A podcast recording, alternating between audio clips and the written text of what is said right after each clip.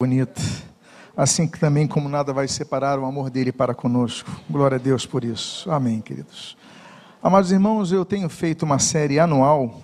Eu gostaria de que coloquem, por favor, o título da mensagem desta manhã, que é sobre o nosso hino nacional, extraindo dele, dele esse hino nacional, muitos ensinamentos para a nossa prática e caminhada do dia a dia cristão. E nós já falamos então do início dele, do Ouviram do Ipiranga às Margens Plácidas, falamos de um povo heróico, o brado retumbante, e hoje nós vamos dar continuidade falando sobre a continuidade desse, dessa canção, dessa composição, que diz: O sol da liberdade em raios fúlgidos brilhou no céu da pátria neste instante. Esse é o hino, foi um concurso feito no ano de 1909 para que houvesse um hino nacional e você não entenda que o hino nacional foi composto de uma vez só. O vencedor foi Joaquim Osório Duque Estrada, mas ele fez nada menos do que nove revisões durante 13 anos.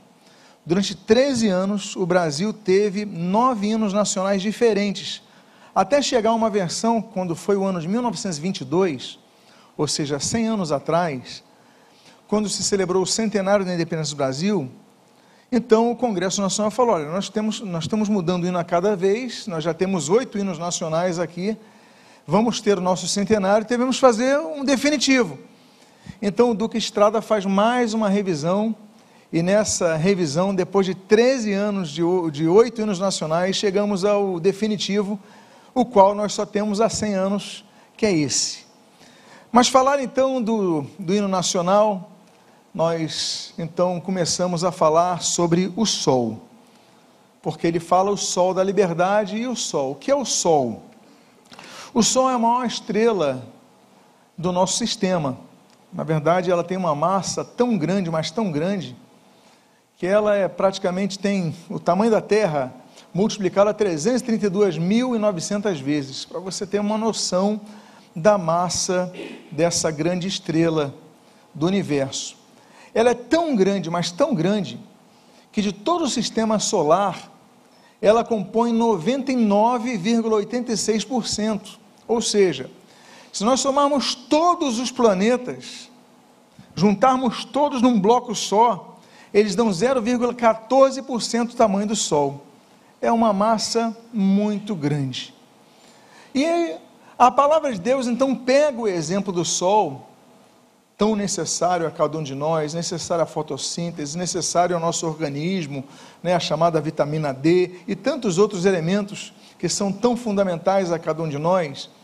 Mas a Bíblia diz no texto de Malaquias capítulo 4, versículo 2, o seguinte: Mas para vocês que temem o meu nome, nascerá o sol da justiça trazendo salvação nas suas asas. Lendo o texto bíblico, convido a que nós oremos, Pai amado, Deus bendito, lemos a tua santa e preciosa palavra e pedimos, Deus, que fales conosco. Pegando cada uma das palavras do hino nacional, podemos extrair e aplicar princípios, conceitos bíblicos às nossas vidas nesta nossa caminhada. E o que nós pedimos, nós fazemos agradecidos em nome de Jesus. Amém e amém. O sol da justiça. Já falamos sobre o sol, e eu coloquei essa palavrinha, que em hebraico, desse termo, que é o tzadak, daí vem a palavra de Sedek, o justo. Tzadak é justiça, mas é retidão, é um padrão a ser seguido. Amados irmãos, a Bíblia diz que justificados, pois, Romanos capítulo 5, versículo 1, justificados, pois, pela fé, temos paz com Deus mediante Jesus Cristo. Só existe um caminho para pacificarmos o nosso erro diante de Deus: temos paz com Deus, e através de Jesus Cristo. Não temos paz com Deus apenas com boas intenções, não temos paz com Deus indo através de outros mediadores. Ah, eu vou através de Maria, eu vou através de São Jorge, eu vou através de santo tal, santa tal. Não, somente através de Jesus Cristo nós temos paz com o Criador. Por quê? Porque Ele é o sol da justiça. Essa é uma profecia feita 400 anos antes do nascimento de Jesus e fala: vai nascer o sol na terra. Olha que coisa bonita. Não é apenas poético, mas é sintomático. O sol da justiça, a justiça que reluz, a justiça que brilha, a justiça que é feita em Jesus Cristo. A Bíblia diz que nós somos justificados apenas em Cristo. Jesus nos torna justos. Por quê? Porque ele fez justiça por nós nós não podemos, Jeremias capítulo 8, nós não podemos resolver os nossos problemas pela nossa própria força, não podemos auto-justificar-nos, mas através da justiça de Deus nós temos vida. É por isso que a Bíblia diz, em Abacuque 2,4 e outros textos, que o justo viverá pela fé. Nós somos declarados justos, não porque tenhamos justiça, temos que ser justos, claro, devemos buscar a justiça, mas é pela justiça de Deus que foi efetuada em Cristo Jesus naquela cruz do Calvário. Agora, esse texto fala do sol da justiça, mas o Salmo de número 84, no versículo 11, nós lemos, a Bíblia diz assim: Porque o Senhor Deus é sol e escudo, o Senhor da graça e glória não recusa bem nenhum aos que andam retamente. Nós pegamos o sol da justiça, colocamos o terminho de Sadak, né, que lembra o de Sedek, então agir com retidão, e aí está falando, os que andam retamente, Deus é sol e escudo, Deus protege. O que nos traz a responsabilidade, amados irmãos, de procurarmos uma vida reta diante do Senhor. Quantas vezes nós lemos nas páginas da Bíblia que Fulano era justo e reto perante o Senhor, não é verdade? agia com justiça e com retidão. Apesar de sermos, serem termos correlatos na tradução do termo de Sadak, mas aqui nessa aplicação é agir com justiça para outras pessoas e com retidão diante de Deus. Não é apenas sermos pessoas é, é, é, que agradam ao Senhor pela nossa devoção, pela nossa oração, pela leitura da palavra, se nós agimos injustamente com outras pessoas. O nome disso, quando essas coisas não andam uh, de maneira sincronizada, o nome disso é religiosidade. Uma religiosidade aparente, uma religiosidade, religiosidade estéril. Por quê? Porque as pessoas dizem, têm uma devoção a Deus, oram ao Senhor, leem a palavra, evangelizam, participam dos ministérios, fazem tudo que agrada ao Senhor, mas agem de maneira injusta para com as demais pessoas. Não podemos ser assim. Devemos procurar agir com que? Com justiça e retidão.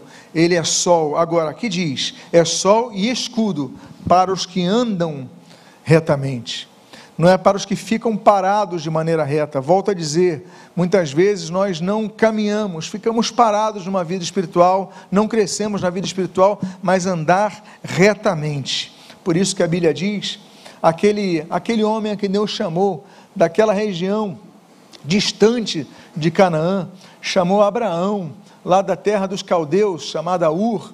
A Bíblia diz então, olha, Gênesis capítulo número 15, Abraão, não temas, porque eu sou o teu escudo. Deus nos protege. Hoje nós oramos, oramos pela vida de um bebê que foi apresentado ao Senhor. E o que nós pedimos a Deus foi a proteção a esse bebê. Deus, seja o escudo dessa criança, seja a proteção dessa criança contra toda praga, contra toda maldição. Há muito, meus amados, muita coisa acontecendo no mundo espiritual que nós não vemos, nós não percebemos. Mas assim como as atuações do maligno estão nos rodeando, estão mandando setas diárias e constantes a cada um de nós, Deus se antepõe como nosso escudo. Amém, queridos? Agora, falar em escudo, por exemplo, nos lembramos de Efésios, capítulo número 6, quando o apóstolo Paulo escreve a respeito da armadura de Deus, e ela fala que nós devemos abraçar, embraçar o escudo da fé, com o qual nós apagaremos os dados inflamados do maligno. Escudo da fé. Nós devemos usar esse escudo da certeza, porque as dúvidas vêm. Foi falado há pouco tempo aqui das dúvidas que nos assaltam. As dúvidas nos assaltam diariamente. A cada momento surgem dúvidas a respeito de tantas questões, inclusive dos objetivos de nossas orações. As dúvidas, muitas vezes, são as setas que fazem que nós deixemos de orar, deixemos de perseverar. Mas quando nós usamos a fé, nós então guardamos-nos dessas setas que nos atacam e aí nós temos esse grande escudo. Outra coisa que nós aprendemos com o sol, estamos falando desse sol do hino nacional, é o que diz o texto de Cantares, Cântico dos Cânticos, melhor dizendo, né? É, é, Har Hasharim, Shar Hasharim, no hebraico, é esse texto de Cântico dos Cânticos, capítulo 6, versículo 10. Quem é esta que aparece como a alva do dia, bonita como a lua, pura como o sol, impressionante como um exército com bandeiras? O livro de Cânticos dos Cânticos, ele, ele antecede, ele antepõe, na verdade, ele reflete o encontro da noiva com seu noivo da igreja, com o Senhor Jesus Cristo, nesse que é o casamento que Efésios capítulo 5 descreve o apóstolo Paulo, a noiva com o cordeiro. Mas ela está dizendo sobre o sol, pura como o sol. Outra coisa que nós devemos aprender com o sol é a sua pureza. Para você ter noção da pureza do Sol, a composição do Sol é de 92% de hidrogênio, 7% de gás hélio e apenas 1% dos demais elementos, que são altamente purificados através do Sol. O Sol, então, é um exemplo de purificação. E meus amados, aqui está dizendo que a noiva de Cristo, ela deve aparecer pura como o sol. Nós devemos, por exemplo, ter lábios puros. Nós controlamos a nossa boca para não falarmos palavras de baixo calão. Por quê? Porque a Bíblia fala que nossos lábios têm que ser puros. Não é isso que o, profeta Isaías fala no capítulo número 6 de seu livro? Deus, eu sou um homem de lábios impuros, habito no meio de impuros lábios. Meus olhos viram o Senhor, e aí vem então um das, dos serafins, e com a brasa na tenaz, com uma brasa, coloca a brasa na sua boca e purifica os seus lábios. Nós devemos purificar os nossos lábios. Agora, como guardar-nos puros nessa sociedade, ainda mais nessa geração? Meus amados irmãos, nós devemos, em primeiro lugar, aprender o que o apóstolo Paulo diz em 1 Coríntios capítulo 6 fugir da imoralidade. Por que fugir? Porque a imoralidade nos alcança. Por que fugir? Porque ela está correndo. Nós não fugimos quando não há perigo próximo. Nós observamos o perigo e então fugimos. E nós fugimos por quê? Porque entendemos que esse mal pode nos pegar. Então, quando o mal estiver próximo, a Bíblia diz: fugir da imoralidade para que nós, ou da impureza em algumas versões, para que nós nos guardemos. Outra questão que nós devemos aprender é aquilo que está em Colossenses capítulo número 3, que nós devemos matar a natureza terrena, dentre as quais a impureza. Nós devemos então, em primeiro lugar, fugir delas, evitar quando elas se aproximarem, porque vai se aproximar a impureza vai se aproximar, ela vai chegar próximo. Então nós devemos fugir, como por exemplo fez José do Egito, quando naquela ocasião com a esposa de Potifar, estava na casa somente ele e ela, ela se aproximou, tirou a roupa dele e o que, que ele fez? Ele repreendeu a mulher. Naquele momento não era momento de repreender, era momento de fugir. E ele fugiu e ele fez o que era certo. Agora, se posicionando, Colossenses capítulo 3 diz: Olha, vocês devem fazer morrer a vossa natureza terrena. E aí fala uma relação delas. Ou seja, nós devemos matar essa impureza. Como? Reagindo com fé. É o escudo da fé, é a arma da palavra de Deus e nós devemos então enfrentá-la. E de que forma também? Aquele que o salmista diz, através do Salmo 51, o rei Davi, ele diz assim: Cria em mim, ó Deus, um coração puro. Por que, que ele diz: Cria em mim um Deus, um ó Deus, um coração puro? Porque ele não estava com coração puro. Lembram-se da história de Davi e Batseba. Lembra-se Davi que comete o adultério com Batseba. Não apenas comete o adultério, mas um assassinato premeditado com o marido de Batseba Ele então tem um relacionamento com uma mulher, essa mulher, inclusive, era casada com um oficial dele. Ele manda esse oficial na frente do campo de batalha para que morresse, e isso acontece. Então ele comete uma série de erros, é um atrás do outro, um abismo chama o outro abismo, como diz o próprio livro de Salmos. E aí então naquele momento ele fala, naquele momento arrependido, naquele momento envergonhado, ele fala: Deus, eu não tenho coração puro, eu não tenho. Cria em mim um coração puro, cria algo novo. E nós aprendemos com isso a pedirmos a Deus. Estamos falando da pureza do sol. Quem é esta pura como o sol? A igreja tem que ser pura como o sol.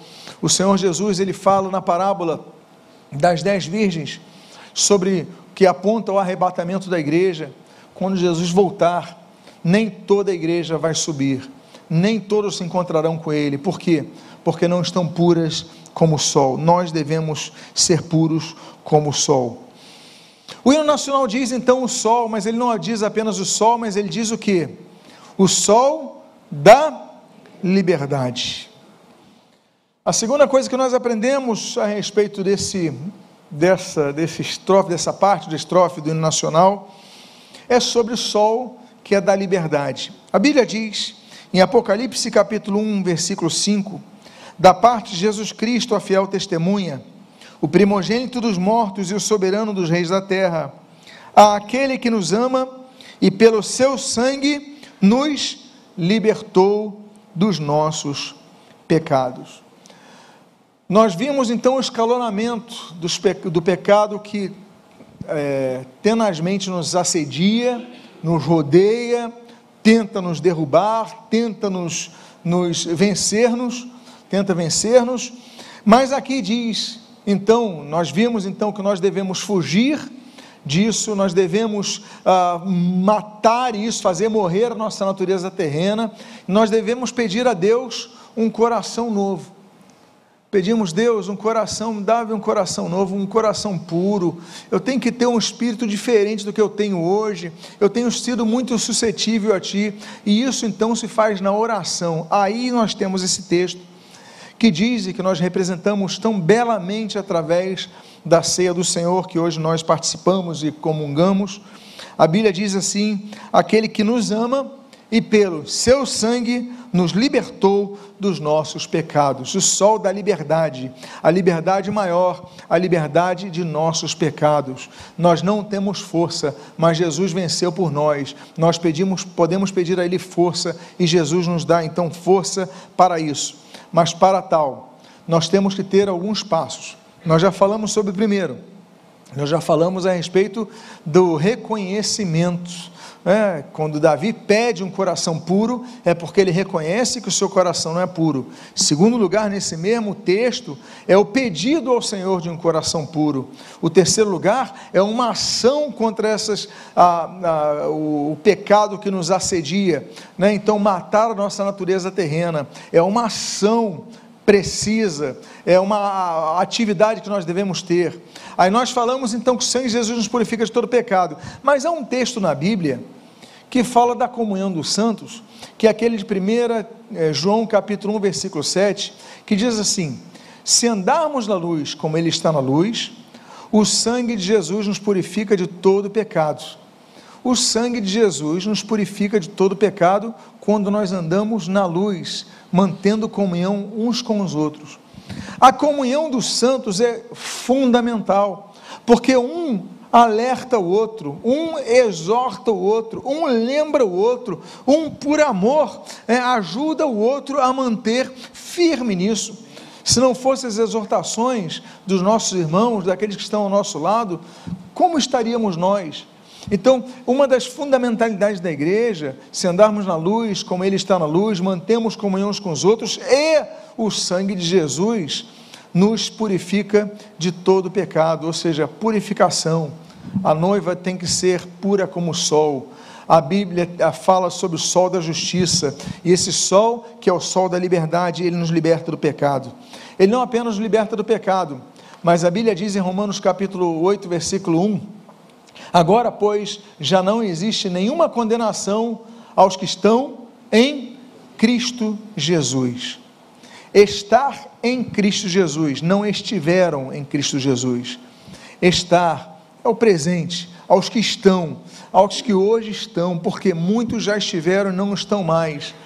Então a Bíblia fala de nenhuma condenação há para os que estão em Cristo Jesus. Por quê? Porque a maior das condenações da eternidade que uma pessoa possa ter é a condenação de estar distante da presença de Deus. Essa é a maior das condenações, distante, ainda que Deus seja onipresente, mas distante da graciosa mão de Deus que está sobre nossas vidas. Nós então falamos do sol da liberdade, e que liberdade também é essa? Eu coloquei uma outra palavrinha aí, que é uma conjunção subordinativa condicional, que é essa ali no grego, ean. Se, ean, vós permaneceis na minha palavra, sois verdadeiramente meus discípulos, e conhecereis a verdade, e a verdade vos libertará. E o versículo 36, desse João 8, 31 a 32 e 36, diz: Se, novamente a palavrinha ean, o Filho vos libertar, verdadeiramente sereis livres. Olha, a gente é muito rápido em decorar alguns versículos que não são a frase completa. E esse é o nosso problema muitas vezes, porque, por exemplo, a gente decora assim: e conhecereis a verdade, e a verdade vos libertará. Só que esse versículo 32, ele começa com e conhecereis a verdade. É a continuação de um pensamento. E conhecereis a verdade, a verdade libertará. A gente grava isso. Mas espera aí. Eu só vou conhecer a verdade que liberta se acontecer alguma coisinha antes. Que coisa antes é esta? A coisa antes está no versículo 31. A Bíblia diz: Se vós permanecerdes na minha palavra, sois verdadeiramente meus discípulos. Ou seja, aprendemos algumas coisas. Só conhece a verdade que liberta quem permanece na palavra. Tudo começa aqui. Se permaneceres, permanecerdes, perdão, na minha palavra. Verdadeira, segunda coisa, verdadeiramente sois meus discípulos. Verdadeiramente sois meus discípulos. Por que, que ele diz isso? Porque havia pessoas que se declaravam discípulos de Cristo e não permaneciam na palavra. Ou seja, só quem permanece na palavra verdadeiramente é um discípulo de Cristo. E só quem permanece na palavra, sendo verdadeiramente um discípulo de Cristo, pode dizer, entender o e conhecereis a verdade, e a verdade vos libertará. Portanto, meus amados irmãos, a verdade liberta. Mas liberta quem? A qualquer um? Não, a quem permanece na palavra. É o que diz Jesus. Então, aí ele volta a falar sobre isso. Se o filho verdadeiramente, eu vos libertar, perdão, verdadeiramente sereis livres. Porque muitas vezes nós não somos livres. Nós temos coisas que nos prendem. Nós temos situações, vamos ao culto, somos batizados, estamos nos ministérios, mas estamos presos. Por quê? Porque não estamos fazendo o que Jesus falou, se permaneceres na minha palavra. Quando nós é, estamos nos cultos, o que, que nós estamos fazendo? Estamos ouvindo a palavra. Estamos ouvindo a palavra, estamos ouvindo a palavra de Deus, isso gera fé para que nós permaneçamos na palavra. Quando nós ouvimos uma canção quando, é, é, com, com cunho cristão, quando nós é, lemos a palavra, lemos livros cristãos, então nós vamos nos alimentando, direto ou indiretamente, da palavra de Deus, mas permanecendo na palavra, lembrando da palavra e, e orando ao Senhor: Senhor, me ajuda a permanecer na tua palavra, porque aí verdadeiramente eu sou discípulo dele, aí verdadeiramente a verdade me libertará. Agora, outra questão que nós devemos ter sobre o sol da liberdade, e essa palavra que liberta, que é Jesus, mas afincado na palavra de Deus, mas é o Salmo de número 50, versículo 15, quando diz: Invoca-me no dia da angústia, e eu te livrarei, e tu me glorificarás no dia mais difícil, no dia da angústia. A Bíblia fala do dia do problema, o Salmo de número 9, por exemplo. A Bíblia fala do dia da tribulação, Jesus fala sobre isso, Mateus capítulo 24, inclusive, Jeremias fala sobre isso. É, Naum fala sobre o dia da angústia, e aqui está falando mais uma vez o Salmo 50, o dia da angústia. Nós passamos por dias de angústia, não é porque somos salvos que não passamos pelo dia de angústia, não é porque somos salvos que não somos angustiados ficamos pressionados, é tanta pressão, e é problema vindo dali, é acusação vindo dali, é de fora e de dentro, tantas pressões que nós temos, mas a Bíblia traz uma solução. Invoca-me no dia da angústia e eu te livrarei. O sol da justiça nos liberta, o sol da liberdade atuando. E aí então, mesmo durante a aflição, nós experimentamos a bendita libertação do Senhor. E aí nós então lemos aquele texto de Jó, no capítulo 36, versículo número 15, que a Bíblia diz: Deus livra o aflito por meio da sua aflição. Observe, pelo meio da própria aflição, Deus livra o aflito e diz: pelo sofrimento lhe abre os ouvidos. Olha que texto profundo. Pelo sofrimento lhe abre os ouvidos. Muitas vezes nós só ouvimos a Deus quando estamos passando por sofrimento. Que coisa terrível, mas grande é essa verdade.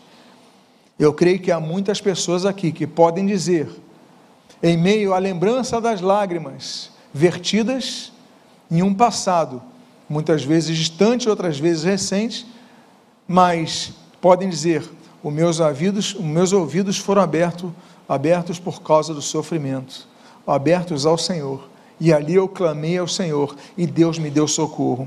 Portanto, o sol da liberdade está presente em nosso meio para nos livrar, amados irmãos. E o hino continua então dizendo: Eu vou para essa parte final. Os raios fúlgidos que brilham no céu da pátria. O Senhor Jesus, ele diz em João capítulo 8, versículo 12: Eu sou a luz do mundo. Quem me segue não andará nas trevas. Pelo contrário, terá a luz da vida. Quando ele fala que é a luz do mundo, não é lato senso, é estricto senso. Por quê? Há uma definição quanto ao, requisito necessário para que Jesus seja a luz para essa pessoa. Ele é luz, sempre vai brilhar, isso é inquestionável, não estamos questionando isso, mas estou dizendo, para brilhar nas vidas das pessoas, a Bíblia diz quem me segue não andará nas trevas. Não é quem eu arrasto, é quem me segue. Nós devemos seguir a Cristo.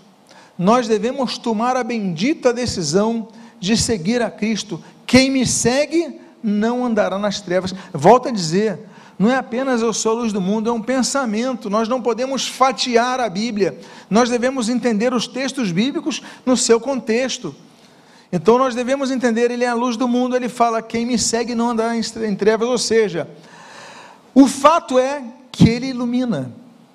Agora a questão é: quem quer ser iluminado por ele? Por isso que a responsabilidade vem para cada um de nós. Quem me segue não andará em trevas. Pelo contrário, aí ele fala sobre essa bendita herança: terá a luz da vida só tem a luz da vida quem segue a Jesus. Por isso, meus amados irmãos, que a responsabilidade pesa em nosso coração. Esses raios fúlgidos, a Bíblia, a Bíblia, a ciência diz, por exemplo, que nós estamos a estamos 150 milhões de anos luz do sol, é muita coisa. Para você ter noção de, do raio o raio que nos ilumina, o raio que nós vemos da luz do sol, ele demora 8 minutos e 18 segundos para chegar até a Terra. Ou seja, se o Sol, hipoteticamente, parasse de brilhar agora, nós ainda teríamos 8 minutos e 18 segundos de Sol aqui na Terra. É muito distante o Sol. Os raios fúlgidos, ele, ele, tem, ele tem que brilhar continuamente agora. Como ele brilha na Terra? Aí Jesus fala, no texto que nós estamos lendo aqui de Mateus capítulo 5, versículo 14. Vocês são a luz do mundo.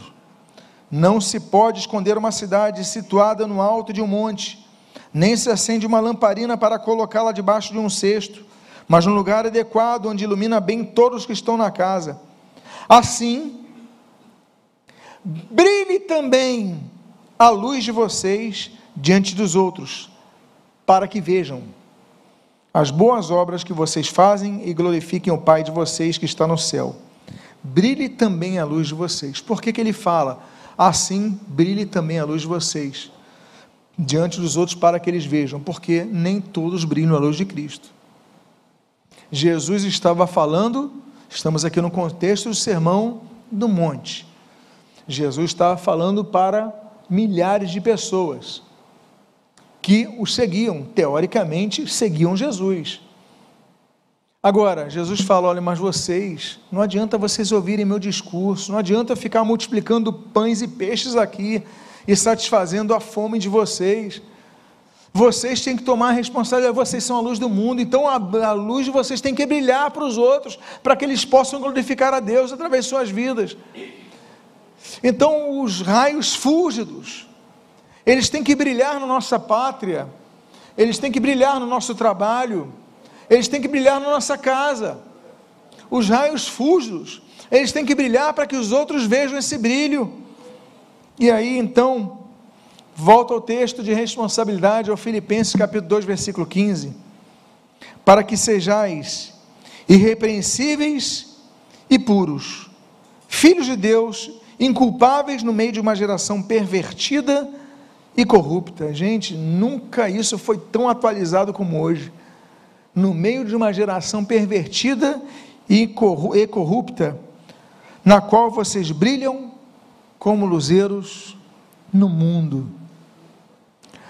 Nós devemos brilhar na igreja, nós devemos brilhar nos cultos nós, quando falo brilhar, não falo do ego da pessoa, não. Reluzir a luz de Cristo. Você entendeu? Nós devemos brilhar a luz de Cristo na igreja, no culto, nas atividades ministeriais, mas nós devemos brilhar essa luz em todo lugar onde nós estivermos no meio dos amigos. Quantas vezes nós estamos no meio de pessoas, no ambiente de trabalho, pessoas que não conhecem a Cristo, e nós simplesmente, as pessoas nem sabem que nós somos diferentes por quê? Porque a luz não brilha. As pessoas têm que saber obrigatoriamente que nós somos um povo diferente. Um povo que a luz de Cristo reluza, brilhe. Então os raios fúlgidos têm que brilhar no céu da pátria nesse instante. Tem que brilhar no céu de nossa casa nesse instante. Tem que brilhar no céu de nosso trabalho nesse instante. E eu finalizo exatamente com essa última parte dessa estrofe do ano nacional. Nesse instante instante. Agora é o momento. Nesse instante. A luz tem que brilhar nesse instante. E eu volto à palavra de Deus. Salmo 119, versículo 67. A Bíblia diz: Antes de ser afligido, eu andava errado. Olha só que coisa. Ele precisou da aflição para andar certo. Mas através da aflição ele conheceu o que? Diz assim: Mas agora guardo a tua palavra. É por isso que no versículo 11 fala: Guardo a tua palavra no meu coração para não pecar contra ti. Ou seja, nós devemos guardar a palavra de Deus. Porque, meus amados irmãos, para que a luz brilhe, nós não brilhamos sem a palavra de Deus aplicada, vivenciada. Precisamos da palavra de Deus. E eu finalizo com outro nesse instante. Nesse instante eu guardo a tua palavra. Você está aqui porque nesse instante você está ouvindo a palavra de Deus. Aqui o contexto é do hino nacional aplicado à nossa caminhada cristã, nosso crescimento cristão. Mas não apenas agora eu guardo a tua palavra, Mas a Bíblia diz, eu encerro com um capítulo, esse capítulo que diz: Porque ele diz: No tempo aceitável escutei você, e no dia da aflição eu socorri. Eis agora o tempo oportuno, eis agora o dia da salvação. Convido a que você fique de pé nesse momento. Eu queria fazer uma oração, queria fazer duas orações, mas uma oração é voltada a você que está afastado dos caminhos do Senhor. Convida que a igreja feche seus olhos nesse momento. A Bíblia diz que agora é o dia da tua salvação. Agora é o momento da tua salvação. Então, se você ainda não tem um relacionamento com Deus, nós usamos o hino nacional brasileiro, temos usado a cada ano no mês de setembro, no domingo mais próximo ao 7 de setembro, para falar sobre o hino nacional aplicando nossas vidas. Mas nesse instante nos lembra que esse instante é o momento, é o agora que nós precisamos nos firmar com Cristo, com Cristo. Alguém aqui quer entregar a sua vida a Jesus Cristo nesta manhã? Alguém que, que ainda não entregou a sua vida a Jesus Cristo quer fazê-lo nesta manhã agora? Alguém que quer voltar aos caminhos do Senhor, que está afastado dos caminhos do Senhor, que esfriou na sua caminhada cristã, que gostaria de voltar a Jesus nesta manhã, levante seu braço se você é uma dessas pessoas. Alguém aqui, eu quero fazer então uma oração pela igreja. Pai amado, Deus bendito, nós te glorificamos, nós te agradecemos, nós te bendizemos, nós te glorificamos e cultuamos o teu santo e precioso nome. Muito obrigado, Pai amado, porque o sol nos trouxe liberdade. Jesus, o sol da justiça. Muito obrigado, porque essa luz reflete em nós, emana em nós e deve emanar através de nós, brilhando, Senhor, com raios fustos nessa pátria, na nossa casa, no nosso trabalho, na nossa faculdade, no nosso ambiente, onde nós estivermos, esses raios desse sol estejam brilhando através de nós e que as pessoas encontrem então essa libertação de maneira imediata, nesse instante. Pai amado, muito obrigado pela tua palavra pregada. Muito obrigado pelos princípios emanados pela tua palavra e faz-nos brilhar a luz de Cristo. Que essa luz jamais deixe de brilhar onde nós estivermos, para a glória do Senhor. O que nós pedimos, nós fazemos agradecidos em o nome de Jesus. Amém e amém. Que Deus te abençoe rica e abundantemente em nome de Jesus. Diga à pessoa que está do seu lado que os raios fúlgidos do sol que é Cristo brilhem